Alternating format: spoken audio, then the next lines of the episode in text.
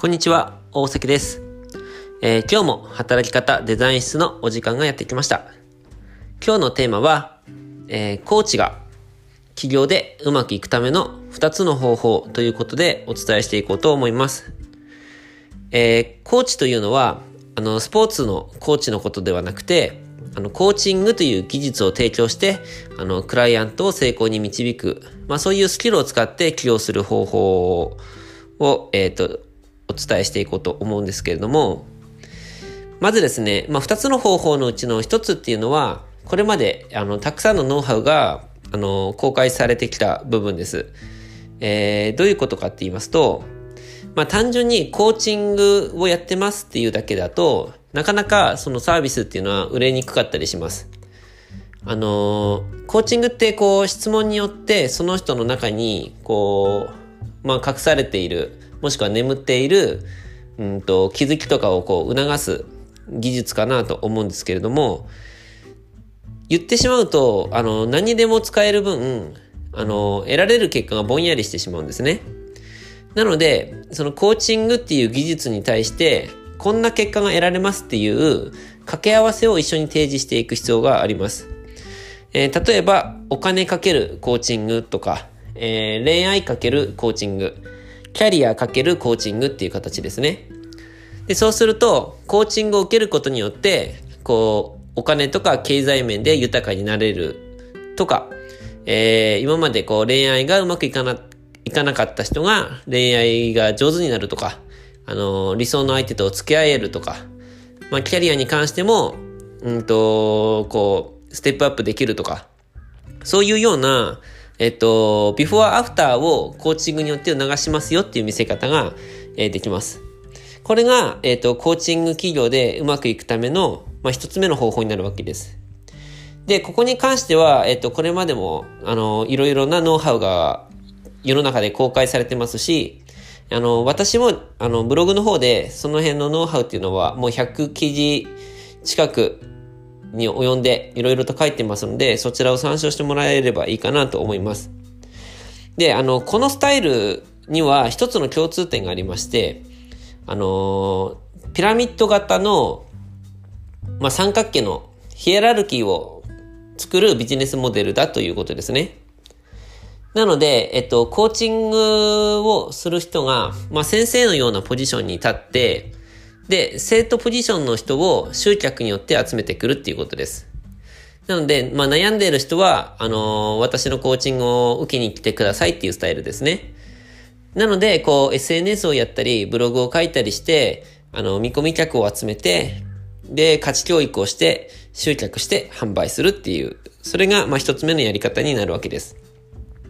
で、これの課題っていうのは、集客し続けなくてはいけないっていうことと、あと、その、お金のコーチングとか恋愛のコーチングって、こう、細分化して、こう、皆さんポジション取ってきているので、あの、競合が溢れているので、あの、集客がしにくいんですよね。あの、特に、ウェブ集客ですね。インターネット上だとみんな似たような、あの、キャッチコピーとか肩書きで似たようなことを書いてたりするので、この差別化がやっぱりしにくい、されにくいっていう現状があるので、集客し続けるモデルであるにもかかわらず、集客が難しいっていう課題があるんです。それが、あの、一つ目のやり方、従来のやり方のちょっと難しいポイントかなと思います。ただですね、あのまあ、そのバブルのような感じで、本当にたくさんの人がコーチング企業ってしたんですけども、やっぱりうまくいかないっていうことで、あのこの2019年のこの年末に今これ収録してますけども、まあ、かなり数が減っているなと思います。あのーこれはコーチだけに限らず、あのーコンサルタントとかカウンセラー、セラピストっていう部分においても、あのーかなり減ってきてる印象はあります。で、新しく始める人もいるんですけども、こう、やっぱりうまくいかずに、あの、2、3ヶ月で辞めてしまうっていう現状があるような、あのそういう空気が漂っていますので、逆にしっかり、あの、自分は本当にお金かけるコーチングの分野では誰にも負けない、あの、スキルを提供できるっていう自信がある方は、もしかしたら逆に今チャンスかもしれないですね。あの、ちゃんとやればちゃんと売れる可能性があるっていう、まあそういうのが今の時点ではちょっとあるかもしれないです。うん。で、えっ、と、もう一つの方法っていうのが今日のメインになるんですけども、さっきはそのピラミッドを作るっていう言い方をしたんですけども、で、自分が頂点に立つんですが、今度は自分がその三角形の、三角形をちょっと逆にする感じですね。反対にして、こう上に広がっていく感じの三角形を描いてほしいんですけども、それの一番下に自分がいるっていう感じです。なので今までは自分が先生ポジションだったんですけども、今度は、うんと、自分が、うんと、一種の誰かのビジネスモデルのパーツになるようなイメージを描いてもらうといいかなと思います。で、これどういうことか、どういうモデルなのか、その辺をちょっと簡単に説明したいなと思うんですけども、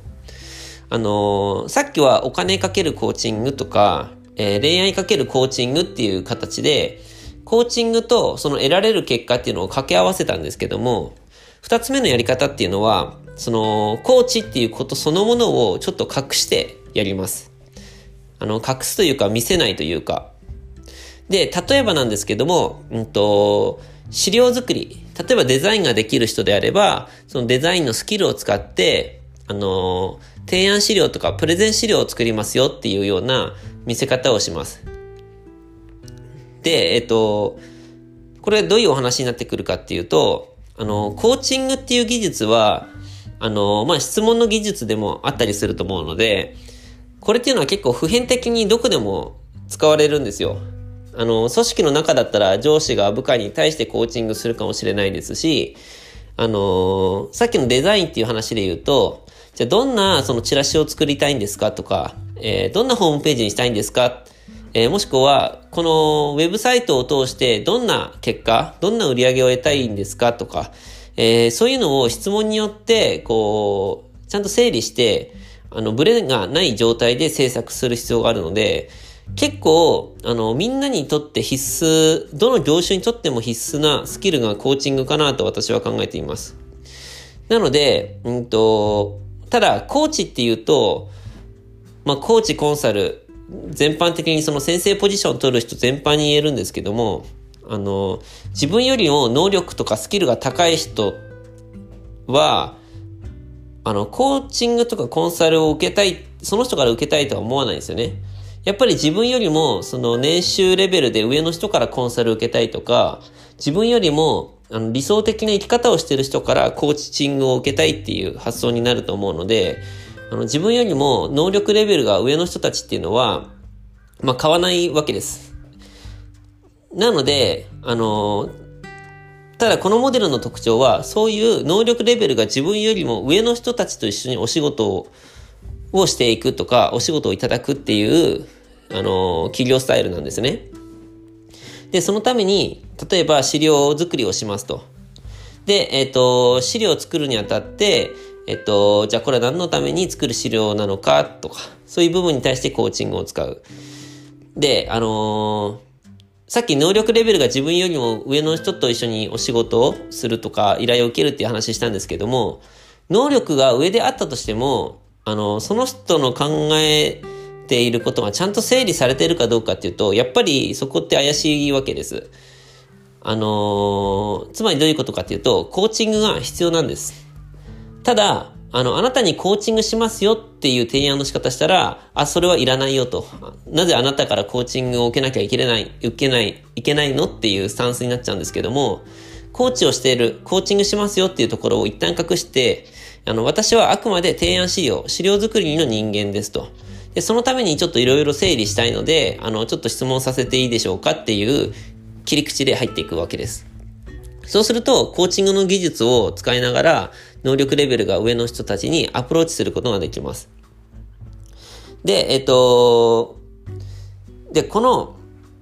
あの、モデルのポイントは、あの、集客しないモデルなんです。え、どういうことかっていうと、その、うんと、依頼してくださった方から、あの、安定的にリピートで案件をもらえるとか、もしくはそこからの紹介が発生するっていうスタイルなので、あの集客をする必要性がなかったりします。で、さらに言うと、インターネットとかを使う必要性もなかったりします。じゃあそれどうやってやるかって話なんですけども、あのー、わかりやすい例で言うと、おそらく web デザイナーをしている人とかをあの思い浮かべてもらうとわかりやすいかなと思います。で、えっ、ー、と、ウェブデザイナーの人っていうのは、まだホームページとかをデザインするっていうのがメインになると思うんですけど、その前後に、えっと、まずマーケティングのディレクションをする必要性があります。まあ、何の目的のこのウェブサイトで、うんと、どんな結果を得たいのか、で、その、それを実現するために、そのウェブサイトの形っていうのは、あの、コーポレートサイトなのか、えー、はたまた、あの、オウンドメディア形式なのか、えー、もしくは、その、ポータルサイトなのかとか、そういうのをまず決めて、で、全部が決まってから、こう、ウェブサイトのデザインに入るわけですね。で、デザインを終えて納品した後も、その、定期的に記事を書かないと、あの、Google の検索で上位に来ないとか、あの、そういうのが出てくるので、デザインっていう前後にマーケティングディレクションとライティングっていうのが入ってくるわけです。で、例えば私は、その、ライティングっていうところにスキルを持っているので、まあその、コーチングもできるし、ライティングもできるっていう前提で、じゃあ、その、で、デザイナーの人っていうのは別にマーケティングディレクションがしたくてデザインしてるわけじゃなくて、デザインがしたくてデザイナーになってる人とかが結構多いんですよね。で、そのマーケティングディレクションの部分は、ちょっとやっぱり面倒だし、その、マーケティングの勉強とかもし続けなくちゃいけないって、ちょっと、うんと、負担に思ってたりすることがあるわけです。なので、そのマーケティングディレクションの部分を、あの、私が代わりにやりましょうかと。で、あの、整理されたものをデザイナーさんに振って、で、整理されたものを、あの、非言語化でアウトプットしていく。まあ、デザインに落とし込んでいくっていうことをします。で、出来上がった後、あの、デザイナーさんがライティングをするってことは基本的になくて、自分で書いてくださいねっていう提案になると思うんですよ。で、ただ、あの、すべての事業主さんが自分で書けるかっていうと、そうではなくて、どちらかというと、あの、文章書けない人の方が多いわけです。で、そこで、じゃあ私の方でライティング請け負いましょうかっていう、あの、話ができるわけですね。で、そこから、あのー、まあ、ご紹介で、そのマーケティングディレクションとか、ライティングのお仕事を受けるわけなので、あのー、こちらサイドからは、紹介料っていう形で、デザイナーさんに売上のその10%、20%、30%っていうお金を支払うと。で、この形が出来上がると、あの、集客がいらなくなるんですよ。要はデザイナーさんが、あのー、案件を受注したものに対して、あのー、サポートしていくので、営業集客っていうのはデザイナーさんがやる。で、そこから回ってきた、あの、お仕事をこちらサイドがやるっていう形なので、あの、集客はまずいらないと。で、そのマーケティングディレクションとライティングの部分で、あの、成果が出てくると、デザイナーさんの評価も普通に上がりますよね。あの、おかげさまで、その、売り上げの立つ、あの、ウェブサイトですし、デザインもすごくおしゃれで気に入ってますし、ライティングまでやってくれてるので、その、SEO 的にも強い。Google 検索で上位に上がってくる。もう言うことなしですと。そうなってくると、あのその評価が高い状態って、次の集客にもつながるわけですよ。デザイナーさん的には。なので、あのー、どんどん仕事を増やしてくれるかもしれないし、あのー、その横のつながりから別のデザイナーさんを紹介してくれるかもしれないみたいな。そういうこともこう起きてくる。で、デザイナーに限らず、うんと、まあ、多くの人っていうのはその前後にやっぱりマーケティングディレクションと何かしらのライティングを抱えてたりするわけですよ。どんな仕事でもタイムラインがあるわけです。あの、何でもできる人であっても、得意不得意っていうのがあって、じゃあ自分がやってる仕事の前後にどんなフェーズがあるのかっていうのを、あの、見ていくと、あの、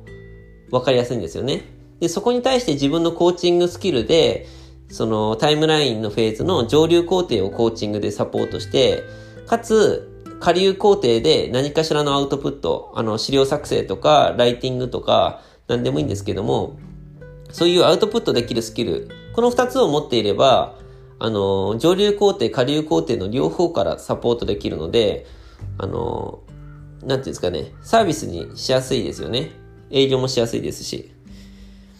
まあ、このやり方が二つ目の、まあ、コーチの企業スタイルかなと思っています。だからもうコーチなんですけども、あくまで手段としてのコーチングっていうだけであって、見せ方は、あの別の部分で見せるわけですよ。ライターですとか、資料提案作るデザイナーですとか。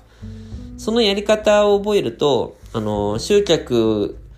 せずに売り上げが安定的に入るっていう、まあ、モデルになってきます。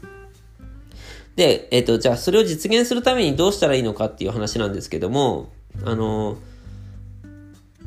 ポイントは自分のビジョンとかコンセプトを明確にするっていうところなんですよね。で、あの、コーチであれば、あの、セルフコーチングができると思うので、自分のビジョンとかコンセプトとかも、あの、明確化しやすいと思うんですね。で、自分のビジョンとかコンセプトが明確になったら、それと同じようなもしくは全く同じビジョン、コンセプトを持っている人に会いに行くっていうことをするわけです。で、そうすると、あのー、実現したい世の中とか、実現したい社会っていうところで共感してお話ができると。で、一緒に何かできたらいいねっていう話になるわけですね。で、そこに対して、じゃあ私はそのコーチングで上流工程のいろいろ物事を整理するっていうところができるし、もう何か別の持ってるアウトプットのスキルがあれば、その面でもサポートできるよっていうと、一緒に組むことができるわけですよ。なので、この時のまあポイントがあるとしたら、その一緒に組む相手は、あの案件を結構安定的に獲得している、まあちょっとできる起業家さんであったりとか、もしくは横のつながりを持っている、そのハブになるような、えっ、ー、と、まあ人脈を持っているような人であるとより理想的なんですけども、まあ最初はその辺とかあまり気にせずに直感的に自分が会いたいなと思っている人に会って、で話が共感できるかどうか、でその人のことをサポートできるかっていう視点で見ると、最初はいいんじゃないかなと思ってます。あの、誰もはね、豊富な人脈を持ってるわけじゃないと思うので、最初からその計算高くいくとなかなか一歩も動けなくなったりするので、まずはそのビジョンでつながる人と共同してみるっていう経験を積むっていうのが大事かなと思います。で、えっと、このやり方にはもう一つポイントがあってですね、あの、ギブアンドテイクっていう言葉があると思うんですけども、あの、世の中のビジネスには、その、テイカーのサイクルとギバーのサイクルっていうのがあります。で、テイカーっていうのは、あの、お互いに奪い合う関係なんですけども、例えば、うんと、このデザインの話がすごいわかりやすかったんですけども、あのデザインのお仕事を、こう、供給してくれる、その、なんていうんですかね、代理店とか、まあそういう案件を投げてくれる人がいるとします。まあ会社さんとか。で、その会社さんが案件を取ってくるんですけども、なんかその営業ノルマとかに追われて、やりたくない仕事を取ってきたりする場合があるんですよ。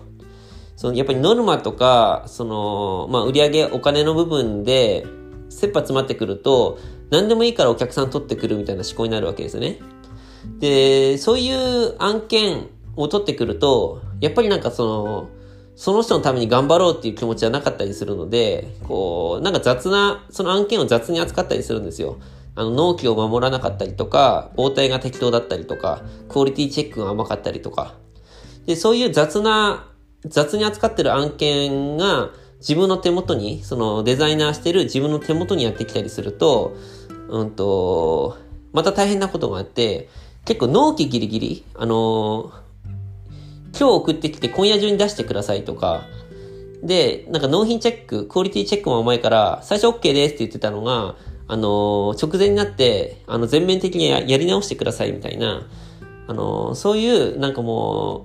嫌なサイクルに巻き込まれちゃうんですよ。で、これがテイカーのサイクルなんですけども、ギバーのサイクルだと、もうこの人のために、あの、この人のビジネスを良くするために、この人の人生をさらに良くするためにお仕事したいみたいな感じで、あの、そもそも営業の人が案件を取ってくるので、もうクオリティチェックもしっかりするし、納期は早め早めに対応するし、何よりこう、関係性、コミュニケーションがしっかり取れてたりするんですよね。で、そういう仕事だと、この自分がデザイナーだとして、そこに、こう、手元に来た案件が、うんと、まあ、いろいろと丁寧なんですよね。あの、納期にも余裕があるし、クオリティチェックもしっかりしてくれるので、早めに修正箇所がわかるとか、で、あの、お客様にすごい貢献するようなポジションのお仕事だったりするので、あのすごい喜びの声をいただけたりとか。で、これがギバーの関係なんですけども、そう。なので、この二つ目のやり方っていうのは、ビジネスサイクルがギバーであるっていうことがまず大前提になってきて、で、その上で、ハブ人、ハブの人とか、あのー、案件獲得力の高い人と繋がって、で、その人の持っているビジネスのタイムラインの上流工程と下流工程を、あの、抑えると。このやり方でいくと、あの、本当に、あの、リピート案件につながりやすく、紹介で新規も取れるっていう、まあ、結構理想的な、あの、働き方スタイルになるんじゃないかなと思います。で、そんな風にしてこう自分のハウツーとかナレッジの部分を貯めていくと、あのー、他の人とは違う、こう、能力とかスキルとかも溜まってくるので、ピラミッド構造型でやろうとした時に人を集めやすくなるっていうメリットもあるんですよね。まあ、この辺ちょっと深い話なので、また何かの機会にお話できたらいいかなと思うんですけど、今ざっくり、あの自分が、うんと、三角形の頂点に立つ、えっ、ー、と、企業のやり方っていうのと、自分が三角、逆三角形の下について、自分より能力レベルが高い人たちと一緒に仕事をしたり、案件を回してもらうっていう、まあ、二つのやり方、企業の仕方っていうのを提案させていただきました。これ私あの、ハイブリッド型の企業っていう言い方してるんですけども、まあ、コーチってね、そもそも抽象度高い物事を扱うお仕事だと思うんですよね。あの、チャンクアップしたり、チャンクダウンしたりとか。で、一方でもう一つ、その、末端のアウトプットスキル、あの、本当にライティング、デザインとか、資料作成、まあ、マインドマップにまとめるとか、あと、グラフィックレコーディング、グラレコとか、あの、何でもいいんですけども、そういう末端のアウトプットスキル、この2つを持ってると、このハイブリッドな仕事がしやすくなりますし、まあ、あとあれですかね、教えるとか、その講義ができる。まあ、コーチである時点でね、あの結構1対多数でも仕事しやすいと思うので、まあ、そうとも限らないか。まあ、その辺の力もついてくると、またいろいろとね、展開もできるので、まあ、ぜひ、ちょっと早口ですし、ちょっと初めて聞く概念だったかもしれないので、あの、ちょっと難しく感じたかもしれないですけども、ぜひそういうやり方もあるっていうのをちょっと知ってもらうと、あの、幅が広がるんじゃないかなと思います。で、正直この2019、2020年においては、うん、この三角形型だけでいくと、まあまあ大変なんじゃないかなっていうのがあるので、まあ、そこにはいろいろな背景があるんですけども、ぜひ、あの、自分にもそのハイブリッド型の企業ができないだろうかってちょっと考えてみてください。はい。っていう感じで今日の、えー、働き方デザイン室、えー、おしまいにしようと思います。えー、どうぞ素敵な一日をお過ごしくださいませ。では、失礼いたします。